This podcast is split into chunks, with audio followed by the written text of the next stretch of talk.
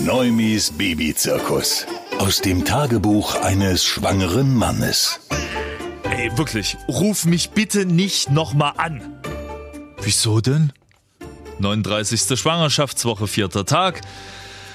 Die Nerven liegen bei mir blank, weil ich momentan immer einen halben Herzinfarkt bekomme, wenn auf meinem Handy der Name meiner Freundin groß bimmelt.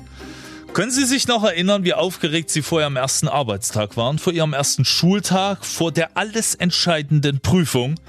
Das habe ich gerade täglich, nur dass die Prüfung namens Geburt sich jeden Tag weiter nach hinten verschiebt und es wirklich jederzeit, also in 10 Minuten oder jetzt oder in zwei Wochen, passieren kann. Und das macht einen wahnsinnig.